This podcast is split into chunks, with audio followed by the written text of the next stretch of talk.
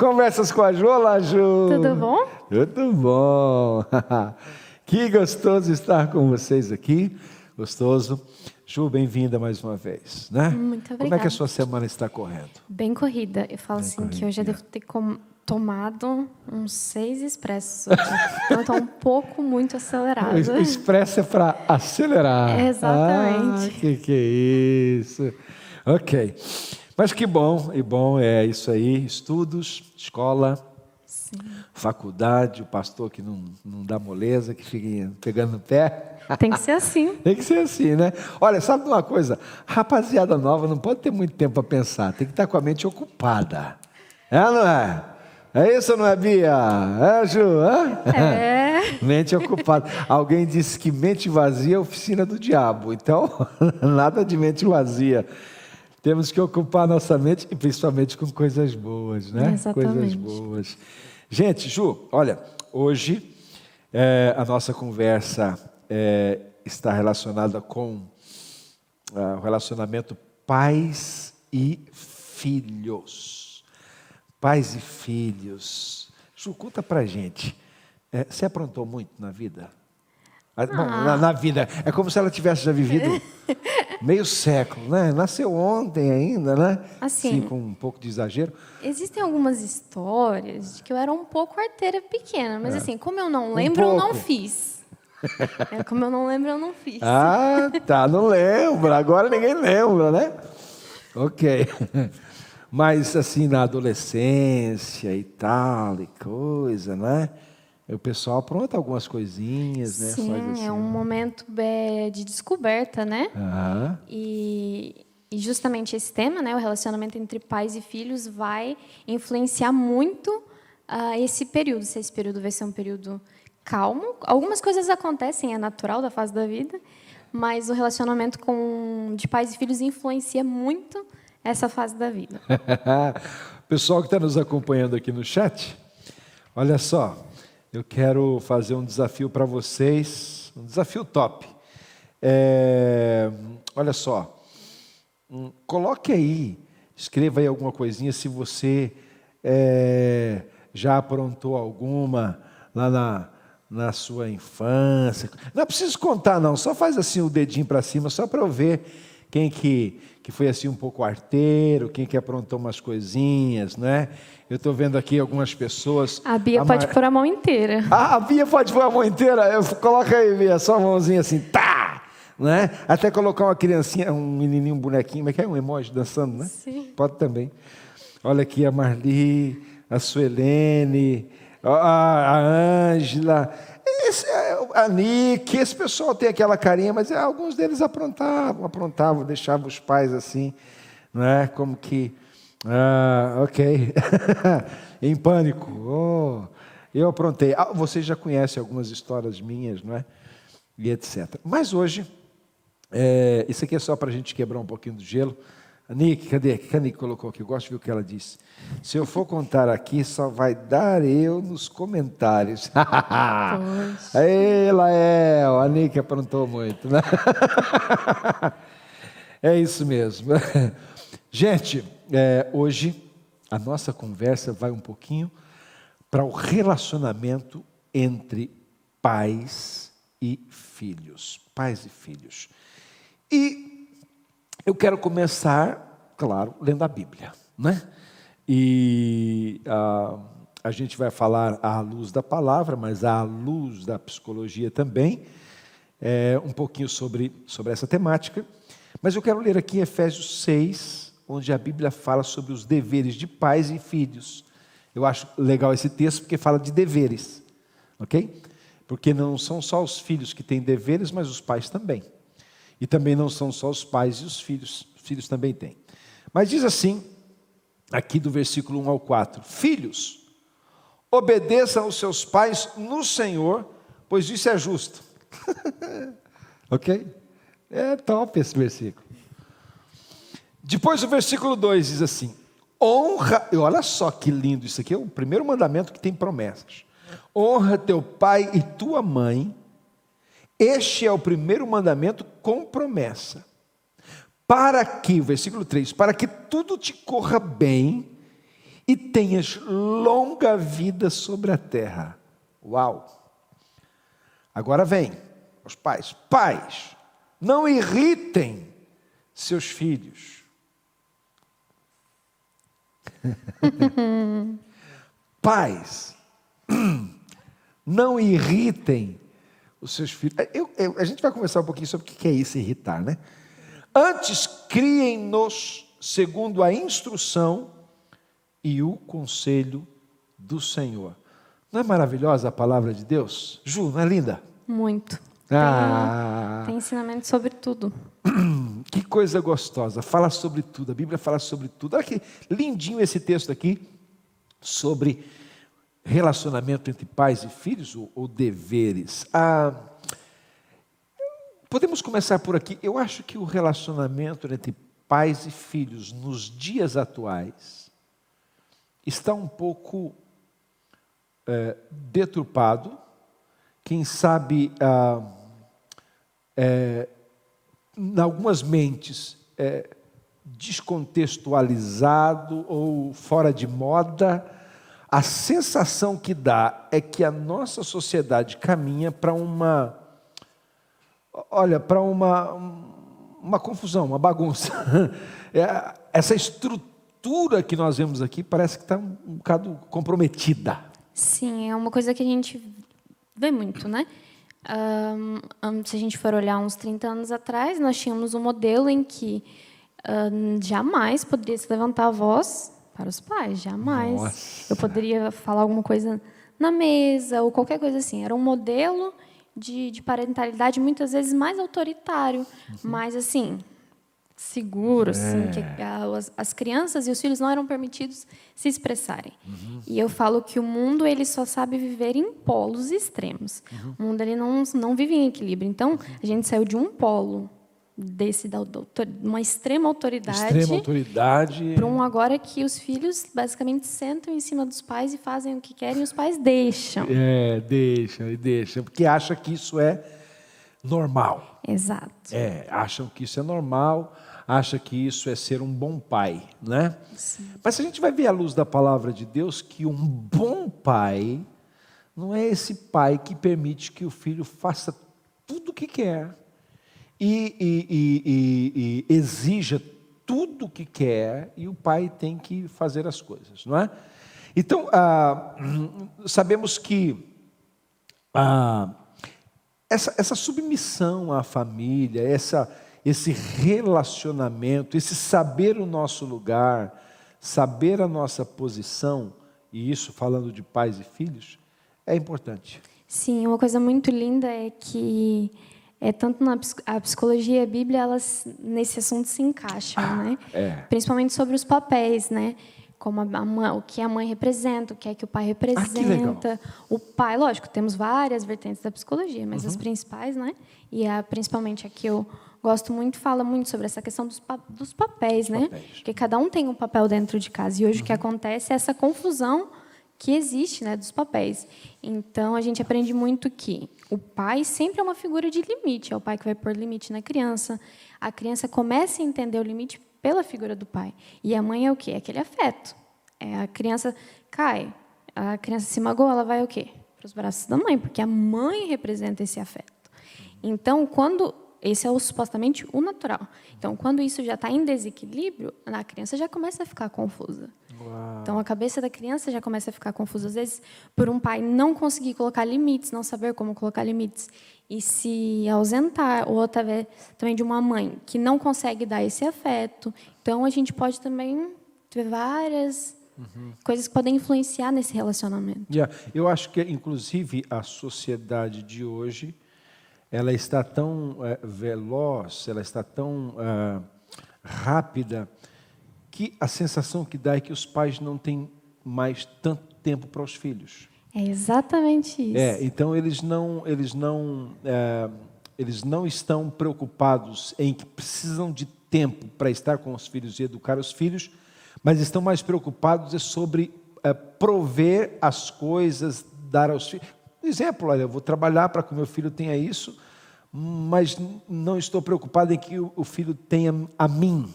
Sim, isso é, é, tem muita, uma questão histórica, né? Hum. Porque muitas vezes esses pais não tinham coisas na infância. E eles talvez queriam coisas. Então, eles colocam assim: então, eu vou prover para o meu filho. Ah, eu não tive? Eu não tive, mas eu vou dar para o meu filho. Okay. Só que o que a criança e o filho mais precisa é do tempo. Um relacionamento, ele não acontece sem tempo.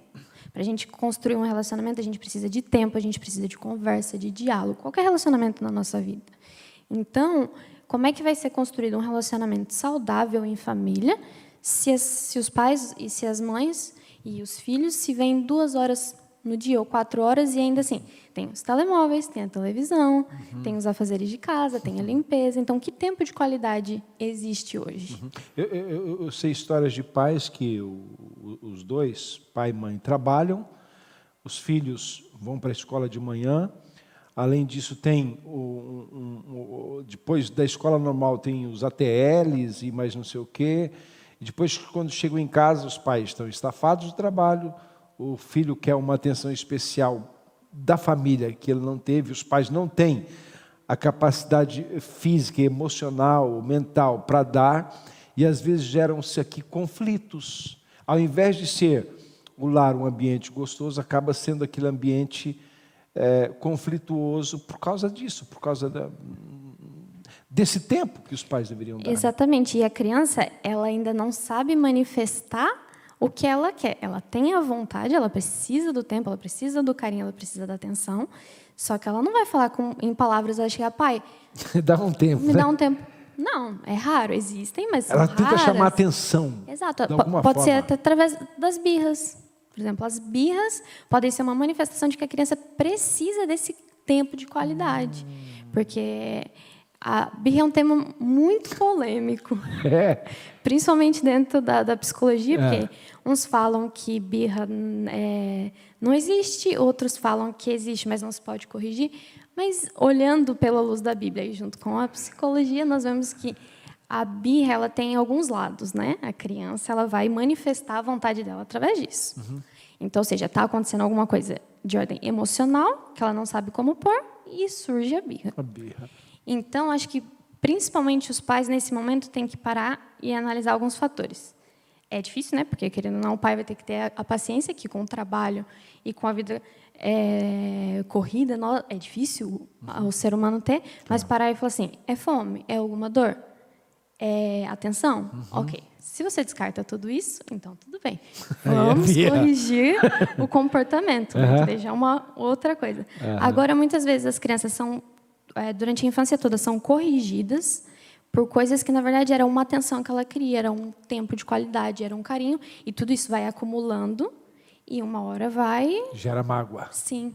Gera mais distanciamento do que aproximação, né? Exatamente. É, uma criança, por exemplo, uma forma de um, de um bebê é, a forma que ele tem de chamar a atenção, estou falando agora de um bebê, uhum. é, é, chorar. Ele chora. E às vezes, é, a, a, a pais que têm filhos recém-nascidos e que ah, ficam desesperados porque o filho está chorando. Alguns, a gente sabe até de casos de graves reações de pais e mães por causa da, ah, do filho chorar e ah, sem que a gente pense ou, ou, ou, ou, preste atenção de que a criança pode estar precisando de alguma coisa. É no caso um bebê que não sabe falar ainda, uma, uma, uma, criança que já começou a andar, inclusive, que hum, começa até a dizer algumas palavras, tem alguns comportamentos é, que é, a gente nota que é para chamar atenção mesmo. Né? É exatamente isso. É, cada fase da, da criança, né, ela tem uma forma de se comunicar. Né? É, no início é o choro, depois são as birras, depois podem ser, o, pode ser até mesmo derrubar os brinquedos, é o responder e tudo mais. E principalmente nessa parte da infância a gente nota muito em casa, né? Tem a Mariana. E às vezes ela começa a chorar, chorar assim, e a gente não entende por quê. E às vezes é simplesmente o quê? Água. Às vezes é fome. É? E, às vezes automaticamente a gente vai pensar o quê? Não, é birra. E na verdade não, ela está com fome. Eu ouvi dizer que o pastor Lael, quando chega em casa de vez em quando, né? Ele trabalha na, na, área de saúde, então tem que chegar em casa aquela preocupação de tomar banho. Então ele corre para casa de banho, vai tomar o banho e aí a área vai lá na porta bater, né? Não é isso, pastor Léo? Ela chega lá, papá, papá, né? Aí já está exigindo atenção já. Exatamente. Ela, ela, não, ela não sabe se o pai precisa né, da higiene, aquela preocupação, e mais nos nossos dias, né? Ela quer atenção, o pai ter fora e tal. É exatamente isso. São essas cenas assim interessantes. Gente, é, eu não sei se você tem vivenciado, passado por isso na sua casa e ah, ah, vocês que passam por isso, esses conselhos que, que, que a Ju tem dado para nós hoje são importantes. A, a importância de nós é, descodificarmos ah, o que se passa com a criança. E isso demanda tempo, atenção, é, sabedoria, uma certa sabedoria, ou seja, a gente refletir, fazer essas perguntas, não é? Sim, tipo... principalmente nós temos que ter muito do nosso domínio próprio, né? Porque a gente trabalha o dia todo, aí chega em casa está cansado e nós temos ainda a demanda da criança ou do adolescente ou do, do jovem. Então, como é que nós vamos lidar com isso?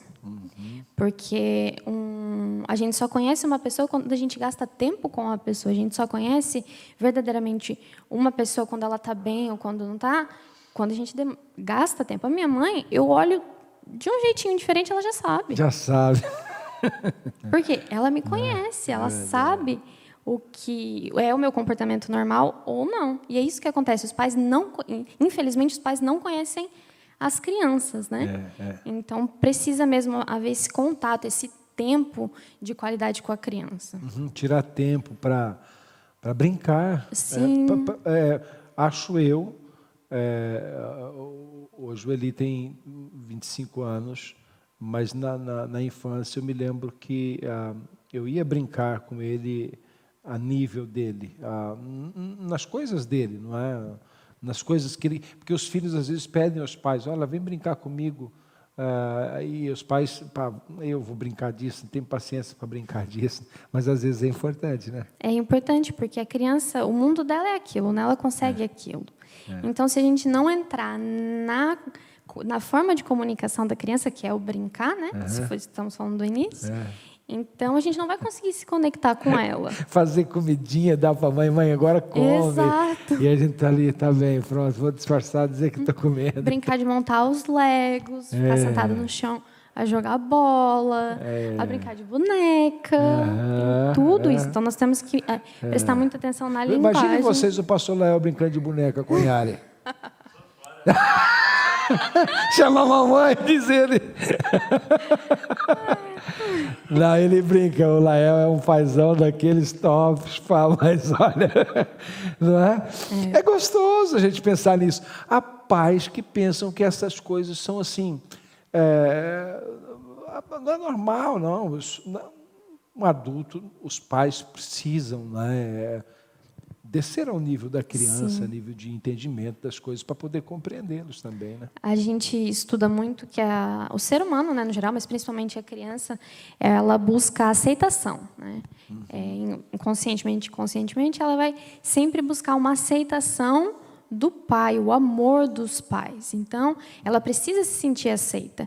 E pelo fato deles não passarem tempo, de não estarem com eles, a criança entende essa não aceitação, que daí vai gerar consequências em outras áreas em da vida dela. áreas. Olha, a, a Bíblia diz que os filhos, eles são bênção na vida dos pais.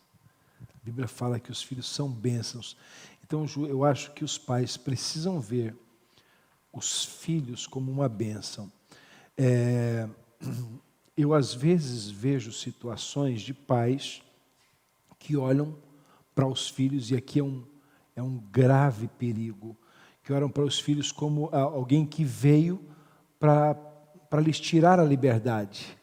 Ou seja, a gente não, não tinha programado, um exemplo, não tínhamos programado um filho, aconteceu e ah, pá, a gente não estava preparado para isso. Ah, por outro lado, os pais acham que é, que é preciso ter uma vida perfeita, que não existe, para depois ter os filhos, e os filhos ah, não cresce naquele ambiente de construção, mas num ambiente perfeito, entre aspas, não é? Mas ah, os pais têm que entender que filho é bênção. Sim, o filho é bênção, e, mas assim, a bênção ela tem um preço, né?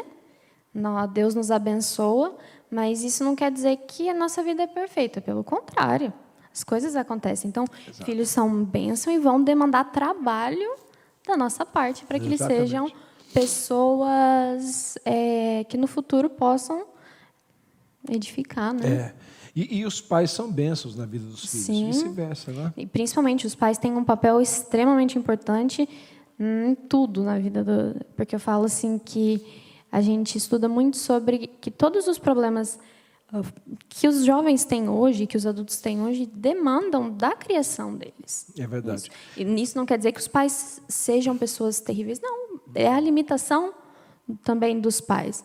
Uhum. Mas os pais têm o poder de definir muito as, os relacionamentos futuros da criança. Uhum. Uh, eu estava lendo uma coisa sobre né, o relacionamento entre pais e filhos, que é, o relacionamento precisa ser construído. Sim. Não é? é, é uma, uma, uma construção. E, apesar de, de todas as coisas boas que existem nesse vínculo entre pais e filhos, nós precisamos entender que esse relacionamento não é fácil. Não. Não é fácil. Como não é fácil, é, há necessidade de uma construção, que o relacionamento é uma coisa que se constrói é, no dia a dia. E, e, como é que nós podemos fazer isso? O que, que você acha que é, é preciso? Ah, porque de vez em quando tem frustrações, né? Tem tristezas, tem decepções também, ok? Então, ah, desde os primórdios da humanidade que essas coisas existem. Ah, eu não sei se existe alguma coisa aí que a gente possa falar nesse sentido sobre criar esses relacionamentos. Sim, é muito importante também ah, a questão que os, os pais têm, vão ter né, que entender que eles vão amar a criança, eles vão criar, vão criá-la, só que eles também vão ter que pôr limites, eles vão ter que dizer não, eles vão ter que ser firmes. E isso dói no pai. É, é criar relacionamento, né? É dói no pai, né? isso. Dói é você falar para o seu filho não, é você colocar limite, é você corrigir. Isso não é fácil. É. Não é um, uma coisa que você vai falar assim, não, a criança vai obedecer e vai fazer aquilo. Não, a criança vai contestar. Então, isso é difícil para os pais. Mas um relacionamento, é, ele sem isso ele não, ele não é sustentado.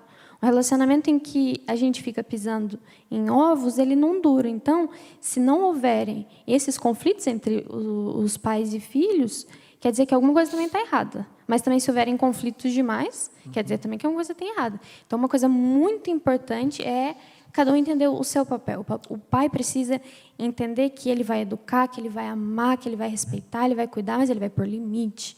Vai falar não. E o filho tem que entender que ele precisa respeitar o pai e a autoridade né, do pai. Eu estava lendo uma coisa também aqui, eu até tenho aqui uma, uma cábulazinha, que em cada fase dos filhos, os pais devem se relacionar com eles com um tipo de linguagem. Sim. Um tipo de linguagem. Eu estava lendo que, quando bem pequenos, a linguagem é, dos pais é o toque carinhoso. Né? Quando as crianças são bem pequenas, o toque carinhoso, o abraçar, é, o, o beijar, o afagar a criança, o fazer uma festinha e por aí. Na, na primeira fase da, da infância, é, é, brincar juntos, contar historinhas, não é? Eu me, eu, me, lembro do, do, do, meu filho que, quando era pequeno, eu fui contando histórias é, da Bíblia. Chegou uma, uma hora, um tempo que eu não tinha mais história, acabou o repertório. Eu pensava, Deus. Aí eu comecei a inventar umas histórias.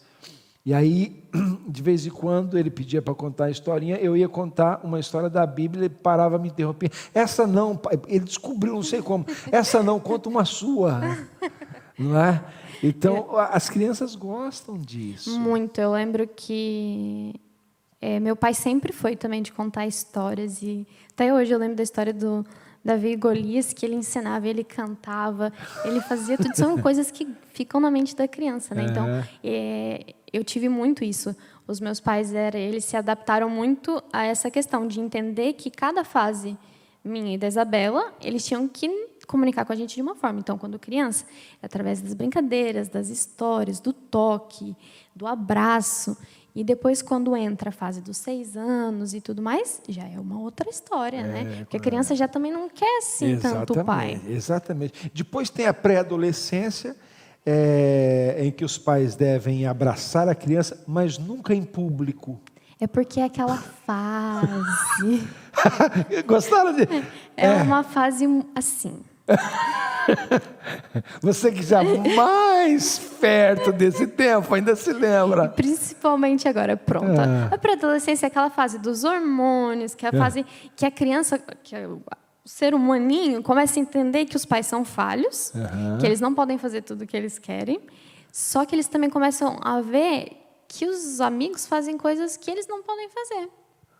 Eles começam a ver também que existe injustiça no mundo, que eles querem fazer o grupo de amigo deles, eles não querem estar ligados àquela figura infantil. Então, eles não vão querer que o pai abrace, que o pai vai buscar na escola.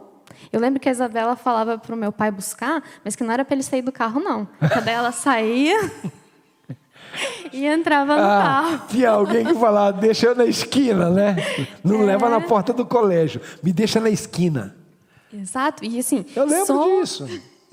Só o fato do pai tentar, dos pais, né, tentarem forçar isso já é mal para a criança. Já é bom. É, se forçar, é, é, estragou. É pior, porque a criança está se sentindo invadida. É o momento da fase que ela vai se concentrar mais nos amigos e que não vai ter essa aparição tão pública de, de é. carinho, mas não Aquele exclui pai em casa. Que, que pensa que sempre abraçou e beijou a criança, aí leva um filho na beira do colégio, vai dar um beijinho. Ah, filho, boa aula, pronto. Acabou. Acabou, acabou o dia na frente dos amigos. Então, é, tem que entender sabedoria. o momento, né? A criança, é. não que não, não vá mais existir, esse carinho, esse não abraço. Não está sendo rebelde a criança, não. não. é nada disso. É, é o sentimento dela. É a mudança. E é a fase dela, é isso que a gente precisa entender. Que ela não está sendo rebelde, que ela não está desonrando, né? É, os pais. É o momento em que eles não vão estar ligados a isso, mas é importante que isso aconteça em casa. Porque o, o que acontece é, ah, então se a criança não quer, os pais param de tentar ir em casa. Daí afasta, aí que é o afastamento do relacionamento. Deixa eu fazer um quebra-gelo aqui no meio de tudo isso. O seu pai dançava para você também não? Sim. É, porque eu vi um vídeo esses dias dele dançando com uma roupa de África. Pastor Ala, aquilo ficou aqui Somos. guardado. Eu vi a sua dança, tá?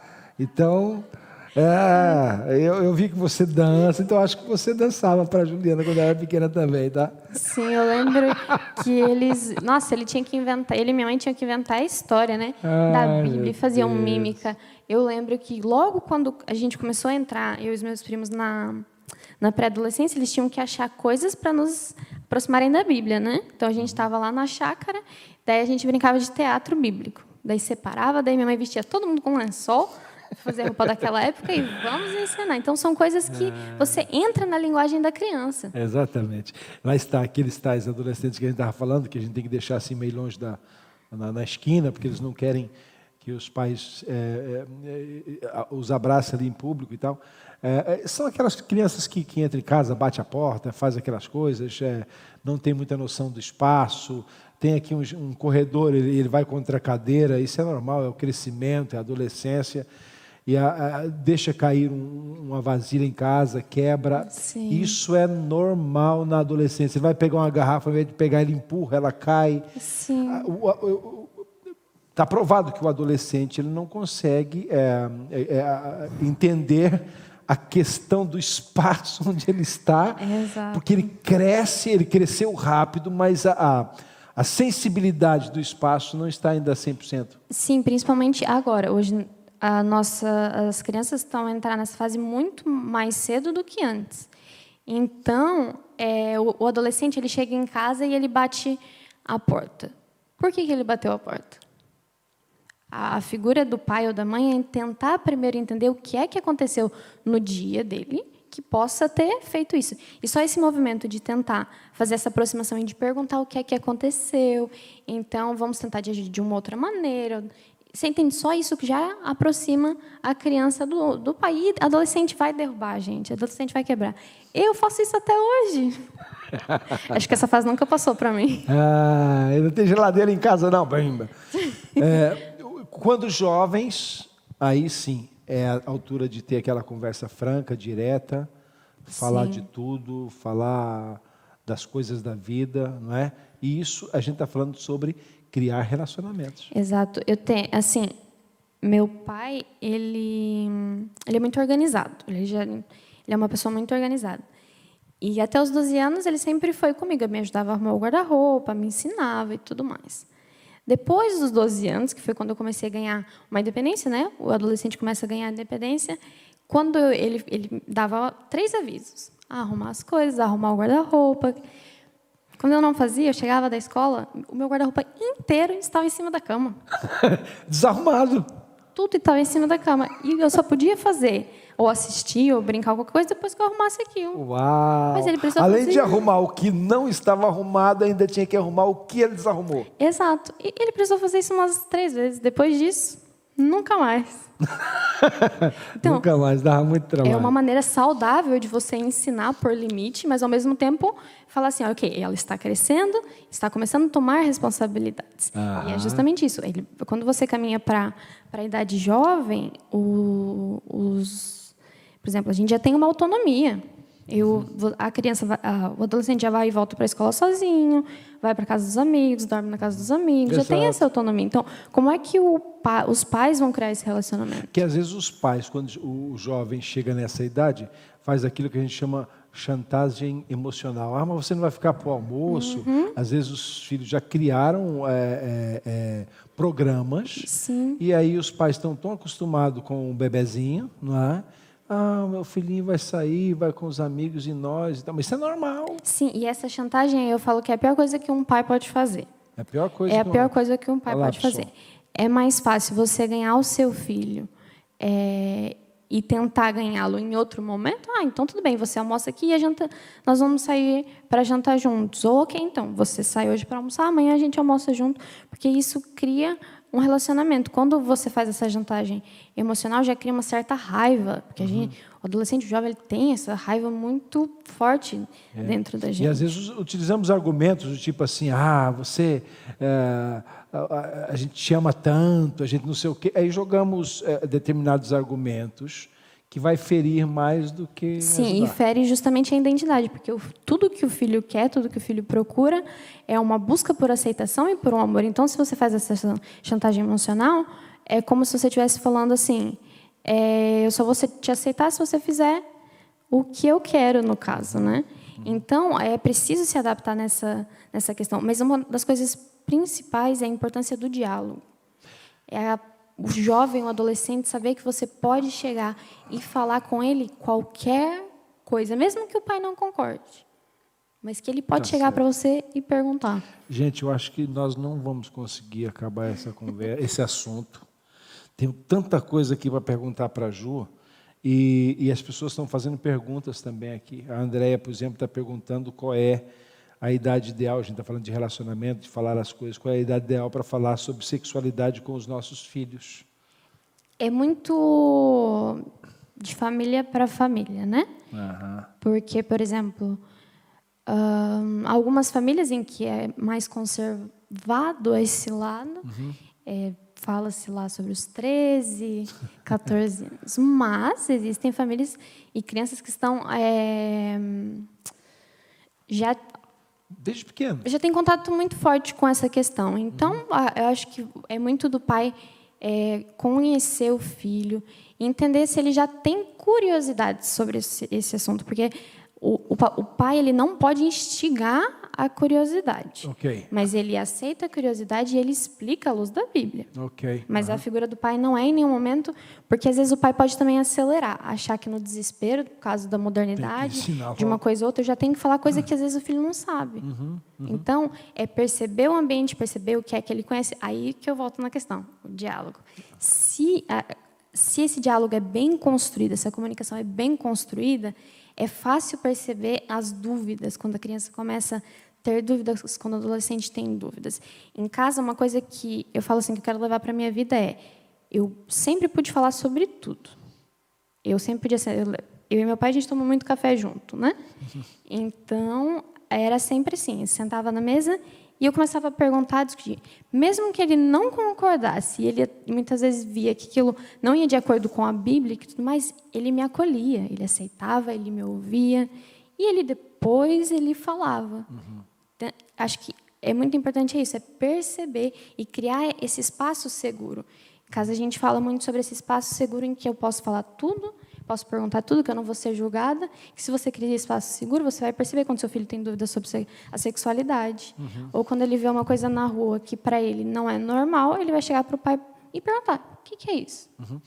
Eu, eu acho que também varia um pouco de criança para criança, né? Sim. A criança que ela faz perguntas mais cedo, outras que já são mais, né, fazem as perguntas mais tarde, a, a crianças que são mais curiosas, é, e, e aí a gente tem que uh, lidar com isso, né? lidar com essa, com essa curiosidade, com, é isso que você falou, o diálogo, se os pais costumam falar tudo dentro de casa, é, abertamente, esse lugar seguro, esse lugar que se faz é, todo tipo de conversa, ah, eu acho que as crianças começam é, desde cedo a ouvir sobre isso. Existem, do meu ponto de vista, né, detalhes é, da sexualidade que é, devem ser ensinados é, o quanto antes e, e, marcado o quanto antes, porque as crianças serão é, é, ouvirão muito na escola acerca disso. Sim, principalmente uma das coisas que é, é muito importante é você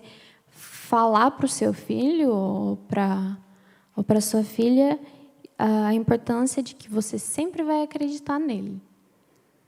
Por exemplo, pode acontecer alguma coisa referente à sexualidade que ele fique curioso ou aconteça sem a permissão, ele precisa saber que ele pode correr para você. Então, se você cria esse ambiente em que o filho pode chegar para você, que você sempre vai acreditar nele, a primeira coisa que ele vê diferente, que ele não está acostumado, ele vai contar para você. Confiança. Olha, falaram isso e isso na escola hoje. Tipo, surge essa curiosidade. Então, é você criar essa atmosfera em que você acredita no seu filho, você fala para ele sobre a importância da verdade, e sim, você vai colocando esses princípios, né? Uhum. A questão do, do, respeito e de tudo mais. Mas são coisas que você é, precisa de uma sabedoria muito grande para a gente não instigar uma coisa antes do tempo. Tá certo. Ah, gente, olha, nós vamos ficar por aqui hoje. a conversa está boa demais, né? Está muito boa. A gente passaria aqui o serão aí a a falar sobre isso. Só que é, é importante a gente também não, não sobrecarregar vocês com tantos argumentos, mas é, fica aqui a promessa de que nós voltaremos nesse assunto. É, há uma situação aqui que, que é, é, é, era importante a gente conversar sobre o, a questão do papel propriamente dito de pais, de filhos, que eu acho que é, é, algo que eu gostaria de conversar com a Ju também sobre isso, e fica para uma próxima. É, nós estaremos, ah, infelizmente, a Ju tem podido estar conosco é, nessa altura, por causa da, da, folga. Se houver uma folguinha antes, a gente né, combina com ela. Tá quase acabar. É, se houver uma folguinha quarta-feira que vem. Ai, faltam é. uns dois mesinhos para acabar o mestrado. Ah, e... Então aí a gente tem todas as quartas. Mas é isso. Nós queremos orar com vocês. Deus abençoe o pessoal que tem partilhado conosco, ah, feito perguntas. Que Deus abençoe vocês. É... O pessoal está dizendo aqui que querem continuação. claro que sim, claro que sim, Nanda. A gente vai continuar. E, e é, outras mandem perguntas também. no Insta da igreja, tá? Ah, a gente como é responde. Que é? Ju, faça aí a, a, as honras da casa e, e, e peça aí o que é para pedir para o pessoal aí. Ah. Você que conhece os... Sim. Então, é, vocês podem mandar as perguntas pela mensagem privada, pelo direct do Insta da CCR Almada que a gente vai estar de olho, a gente vai estar a e até mesmo sugestões de temas que vocês querem que a gente converse, que a gente fale, e principalmente perguntas, porque às vezes a gente, eu e o pastor, a gente conversa sobre alguns pontos que a gente acha importante serem ditos, mas a gente também quer saber um pouquinho sobre o que é que vocês querem que a gente fale, quais são as dúvidas que vocês têm. E É. E mandem mensagens, e partilhem, e conversem com a gente. Sim. Não é? Pelo, pelo Insta da igreja, pode, pode entrar. Gente, nós precisamos, inclusive, é, é, partilhar essas coisas, fazer com que as redes sociais da igreja aproveite é, para expandir, para colocar gostos, para colocar comentários, para divulgar. Ah, hoje em dia nós precisamos fazer isso de forma especial, ok? E outra coisa que você pode fazer também é ofertar. Bia, o que que você está falando aí, filha, que eu não entendi? para compartilhar as publicações, hashtag compartilha. Ah, hashtag compartilhar. E comentem nas publicações. Esse hashtag tem que colocar uma batata quente na boca para falar, mas é isso, essa malta sabe tudo. Gente, ah, quero convidar vocês também para ofertarem. Eh, você pode ofertar, você pode dizimar através do MBWay, está aí passando na tela para vocês o número para onde vocês podem enviar eh, a sua oferta pelo MBWay ou transferência bancária, abençoando a igreja do Senhor, contribuindo com a igreja para o sustento dessa obra de Deus e abençoando também a- as outras famílias, em nome de Jesus. Antes de terminar, eu quero, vou pedir a Ju para orar. Ela vai orar por você, vai orar pelos filhos, pelos pais, os jovens, não é? Orar para Deus abençoar as crianças, os adolescentes, ah, e pedir que Deus abençoe a sua casa. Se você está precisando de algo no seu contexto de relacionamento pais e filhos, receba a bênção agora em nome de Jesus. Pai, muito obrigada por esse dia, muito obrigada pela vida de cada um aqui. Peço que essa palavra mesmo, Pai, o Senhor fale conosco no restante dessa semana, que o Senhor nos ajude nesse, nesse período, que o Senhor fale com filhos, que o Senhor fale com os pais e nos dê sabedoria. Agradeço a cada um que contribuiu, que o Senhor possa abençoar e que o Senhor venha estar conosco no restante da semana, nos abençoando. Em nome de Jesus, amém.